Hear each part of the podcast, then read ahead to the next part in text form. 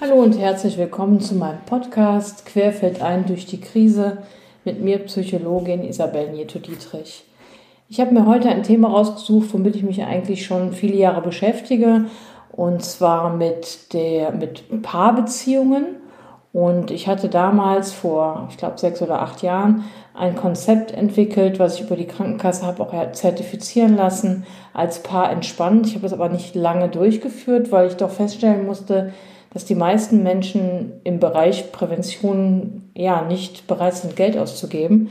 Und somit habe ich das nicht mehr angeboten. Jetzt habe ich mein, dieses Konzept etwas umgestaltet. Ich nenne es sozusagen als Paar auf Sinnsuche. Und die Idee dabei ist, dass wir ja, die Partnerschaft wird ja als eine der wichtigsten Ressourcen betrachtet, wenn sie denn wohlwollend, positiv und unterstützend gelebt wird.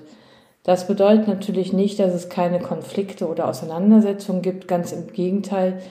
Es bedeutet, sich der eigenen Lebensthemen bewusst zu werden und diese mit dem Partner zu reflektieren und dann im Idealfall ein sinnerfülltes und zufriedenes Leben zu führen.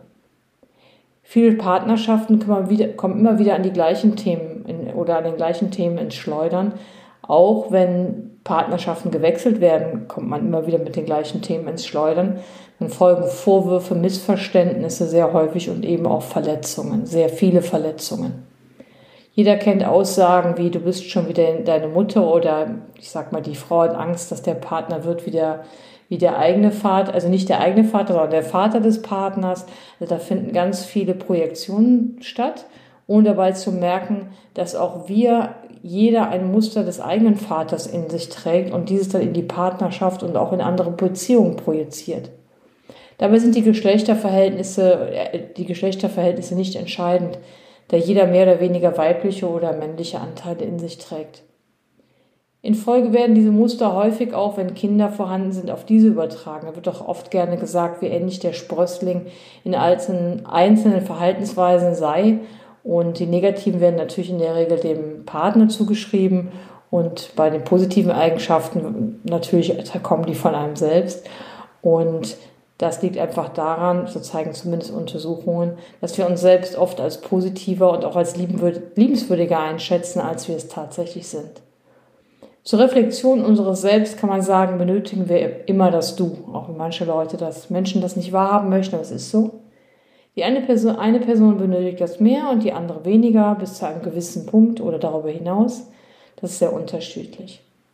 Denn durch die Übernahme von unreflektierten Verhaltensweisen, die wir in unserer Biografie erlernen, also auch aus dem, ja, aus dem Beziehungsgeflecht der Eltern und innerhalb der Familie, entsteht viel Durcheinander in familiären und partnerschaftlichen Strukturen. Das ist so. In Partnerschaften oder auch so stellen wir Menschen uns häufig die Sinnfrage, wenn etwas uns nicht lebendig ist. Diese Frage zeigt mit einem Innersten, wo fehlt etwas. Und was lässt mich lebendig sein? Warum fühle ich mich weniger lebendig? Und dann ist das ja oft so, dass wir das an dem Partner auch festmachen. Ja, dass wir auch denken, weil wir mit diesem Partner nicht glücklich sind, müssen wir uns einen anderen suchen. Das liegt dann am Partner. Das findet sehr häufig statt. Das ist nicht meine nur persönliche Meinung, sondern das kann man, denke ich, sehr gut beobachten in der Umwelt. Und das ist eben das Problem auch an der Sache in Partnerschaften, wenn man im anderen etwas sucht, was man in sich selbst nicht hat. In unserer Welt möchte ich sagen, hat die Arbeit mit dem Inneren wenig Lobby. Vielleicht würde ich sogar sagen, das Nachdenken selbst hat wenig Lobby. Und ja, von daher ist ähm, ja immer wieder mein Anliegen, doch viel mehr ins Innere zu schauen, auch in Partnerschaften, wo es weh tut und was hat das mit mir zu tun? Was sind das vielleicht eigene innere Prozesse, die da für mich interessant sein könnten, sie aufzudecken? Wie gesagt, zu Beginn habe ich vor einigen Jahren dieses Konzept im Bereich von Prävention von Stress entwickelt für Paare und habe jetzt ein neues Konzept entwickelt in den letzten Monaten, um nochmal da so einen anderen Hintergrund mit reinzubringen. Also wenn es darum geht, Prävention bei, bei Paaren in Bezug auf Stress zu, ähm, zu thematisieren, wird es natürlich darum gehen, den eigenen Stress und auch den des Partners zu erkennen. Es wird aber auch darum gehen, dass Paare die eigene Sinnsuche durchleben und dabei das eigene Stresserleben natürlich dem, im Vordergrund stehen wird, aber auch eben wie gesagt das des Partners. Ich erlebe häufig äh, im Kontakt, wenn Menschen zu mir kommen in der Beratung, nach einigen Stunden eine Verbesserung der emotionalen Verfassung. Aber es ist dann ja doch so, dass das im Familienumfeld oder auch in der Partnerschaft dann nicht so mit unbedingt übertragen werden kann. Denn die Probleme in der Partnerschaft hören nicht unbedingt dann, nein, die hören in der Regel nicht dann auf, wenn nur eine Person arbeitet. Das ist so, ich muss das immer wieder feststellen. Und dann hakt man natürlich und kommt wieder immer wieder an den, an den gleichen Punkt. Und ich meine, momentan sind wir in einer Zeit, wo aktive Arbeit an und mit der Beziehung geradezu lebensrettend sein kann. Das soll jetzt nicht pathetisch klingen, aber unsere sozialen Kontakte werden sicherlich noch für ein paar Monate runtergebrochen werden. Und somit fallen Ablenkungen von außen weg und auch Unternehmungen können nur Minimalmaß genossen und wahrgenommen werden. Und nun sind wir auch häufig verunsichert, wenn wir uns mit anderen Menschen treffen. Mit wem können wir uns treffen? Welchen Abstand sollen wir einhalten? Ist der andere eine Gefahr? Das werden alles noch Themen sein, die in den äh, nächsten Monaten und natürlich auch darüber hinaus ein Thema sein werden. In meinem Seminar wird es darum gehen, eigene Verhaltensmuster zu verstehen und diese im Zusammenhang zu setzen mit erlebten Beziehungen, auch die mit den Eltern.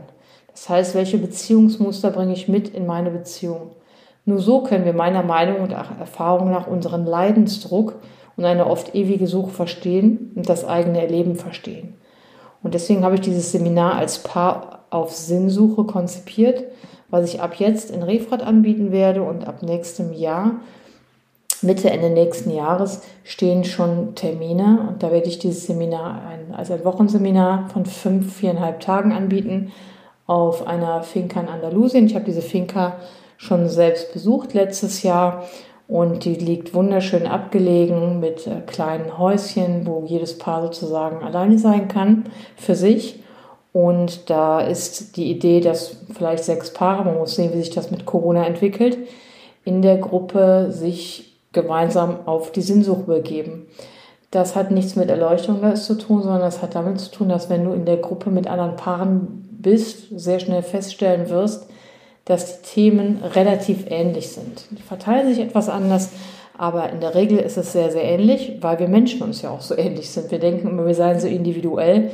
Ich habe jetzt ein bisschen gelächelt, aber in, in echt ist das natürlich weniger als gedacht, denn in vielen Verhaltensweisen und in vielen Einstellungen ähneln wir uns ja doch sehr. Genau, und diese Finca, dazu werde ich nochmal ähm, ein paar Informationen natürlich rausgeben, viel detaillierter. Das heißt, das wird ähm, ein komplettes Übernachtungsangebot, da wird man bekocht, da gibt es einen Pool und das liegt ganz in der Nähe des Flughafens Malaga. Bei diesem Kurs, den ich anbieten werde, hier bei mir, wo ich wohne und eben auch dort in Andalusien, wird es darum im Allgemeinen gehen, die ja, körperliche Gesundheit und das seelische Wohlbefinden zu fördern. Und es wird auch darum gehen, sich in sich zu begegnen als Paar auf einer, ich will mal sagen, anderen Ebene. Vielleicht die Intimität anders gelebt zu erleben. Vielleicht bekommt dann in dieser Zeit das Wort der Wort Intimität nochmal eine andere Qualität. Intimität hat für mich in dem Zusammenhang nichts mit Sexualität zu tun. Das natürlich auch, aber ich rede hier von Intimität, sich wahrnehmen, sich fühlen und zusammen sein, sich spüren einfach, den anderen spüren, wenn er da ist und ja, genau, das erreichen wir durch eine Verbesserung der Kommunikation und aber auch ganz klar darüber, den eigenen Stress zu erkennen und den des Partners den Stress zu erkennen, weil das dazu führt, dass wir Dinge nicht so persönlich nehmen, sondern sie immer in den Kontext einordnen können. Es wird sein, dass wir sozusagen verstehen, was Stress ist, wie wir mit Stress umgehen können und vor allem, wie wir mit unserem Paar internem Stress umgehen können, aber auch Paar externem Stress. Denn wir haben ja Faktoren von außen, die auch zu Stress führen. Da gibt es natürlich viele Punkte wie Beruf, Arbeit, Verpflichtungen, Familie, Kinder, alles, was man sich so vorstellen kann. Und genau, ein weiterer äh, Ziel wird auch sein, wo ich den Fokus drauf setze, ist Entscheidungen zu treffen, Prioritäten zu setzen im Alltag. Ich werde aber auch ein bisschen was zu Problemlösetraining machen. Und entscheidend ist, dass wer sich dafür interessiert, wirklich an der Partnerschaft arbeiten möchte. Also oft ist das so, dass äh, man den anderen lieber arbeiten lässt. Also das wird bei mir nicht funktionieren. Wichtig ist, dass die Kommunikation in der Partnerschaft verbessert wird. Und wichtig ist, dass wir auch den anderen verstehen möchten in seiner Stresssituation. Das hat auch was mit Intimität zu tun.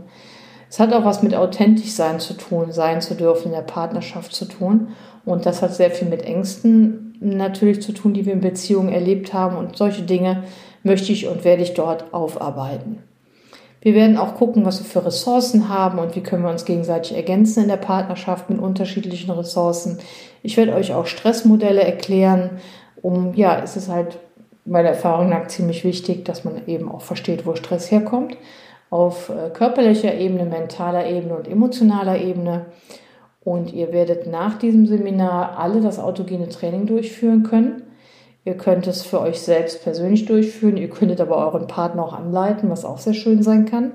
Wenn er vielleicht mal nicht schafft, sich selbst zu entspannen, sich gegen, unter, ähm, gegenseitig zu unterstützen. Und ich werde euch die Leistungswelt im Gegensatz zur, ja, für mich, ich nenne sie einfach Gegenwelt, ja, die Leistungswelt, die ergebnisorientiert ist und die andere Welt, die eher am Prozess orientiert ist. Also ich bin eher ein Mensch, der am Prozess orientiert ist. Also ich bin sozusagen immer im Sein und im Tun. Und das hat sehr viel mit Selbstbestimmtheit zu tun, ne? wohingegen die Leistungswelt eher fremdbestimmt ist.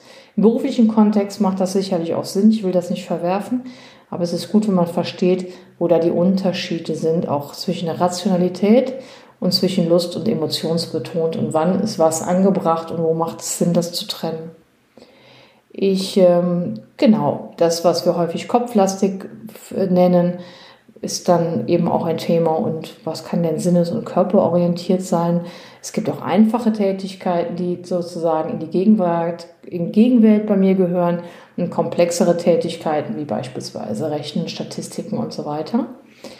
Und auch der Wettbewerb, den es Unternehmen gibt, und da ist der Unterschied eben dazu oder die, was dem entgegensteht, ist Geselligkeit und Intimität und das kann man sehr schön in einem Seminar mit Paaren erleben. Genau, was ich festgestellt habe, jetzt nicht bei diesem Seminar, sondern bei anderen Stressseminaren, man wird einfach gelassener und sicherer und auch die Stimmung hebt sich.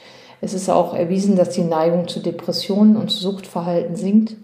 Sie können, wenn Sie das so durchführen und auch, ja, oder wenn ihr das so annimmt, annehmt, was wir alles besprechen und auch umsetzt im Alltag. Ich werde auch anbieten, dass man danach, das nächste halbe Jahr danach, monatlich äh, sich austauscht per Telefon mit jedem einzelnen Paar möchte ich das machen, um zu gucken, wie kann das autogene Training in den Alltag integriert werden. Ich finde das ganz wichtig, dass man das eben immer wieder nochmal reflektiert.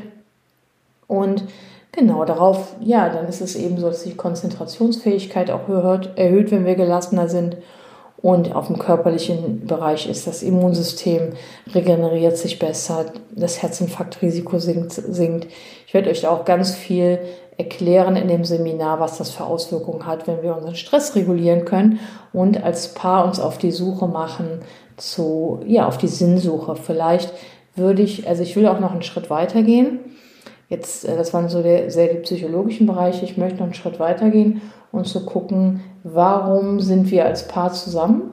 Es gibt ja oft Paare, die, also irgendwas meint, man zieht einander an und es ist wirklich ganz spannend, da hinzugucken, weil es gibt doch eine übergeordnete Ebene, was sich alles nicht so richtig erklären lässt. Aber es ist so, dass man oft Menschen anzieht, die Eigenschaften haben, die man an sich selbst betrachten sollte. Und es gibt auch, ist es auch oft so, dass man beispielsweise jetzt als Frau, ich nehme als Beispiel, einen Partner anzieht, der Eigenschaften des Vaters repräsentiert. Vielleicht hat man nicht genug Anerkennung bekommen oder hatte einen sehr perfektionistischen Vater und dann ist es ziemlich wahrscheinlich, muss nicht sein, aber ziemlich wahrscheinlich, dass man eben seine Partner anzieht.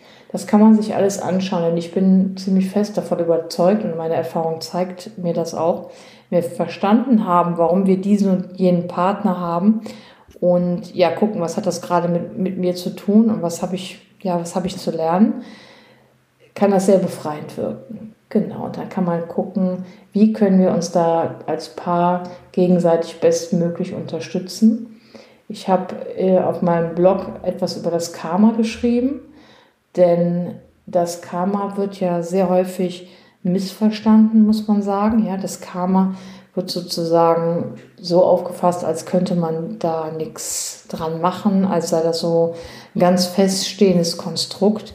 Aber das ist ja nun wirklich ein Missverständnis, denn ich kann mein Karma ja tagtäglich neu leben. Ich kann ja, wenn ich sehe, ich verhalte mich in, in meinem Leben unfreundlich oder ich bin anderen Menschen gegenüber unachtsam, ruppig, ich schlage gar, gar um mich, dann kann und darf ich das bewusst ändern und daran arbeiten. Dazu muss ich auch nicht etliche über Jahre immer wieder irgendwelche Retreats und Schwitzhütten und Astrologen und Psychologen und Plattformen immer wieder es mir erklären, was, wie das geht. Denn am Ende lohnt es, bringt es nichts, sich in emotionalen Verklärungen zu verlaufen, sondern jeder kann das einfach täglich selbst tun und umsetzen. Das ist so. Wir nehmen das auch meiner Erfahrung nach oft nicht ernst genug, selbst wenn wir glauben, es zu wissen. Es geht nämlich einfach darum, wenn das verständlich ist, bessere Ursachen zu schaffen, um andere Wirkungen zu erzielen.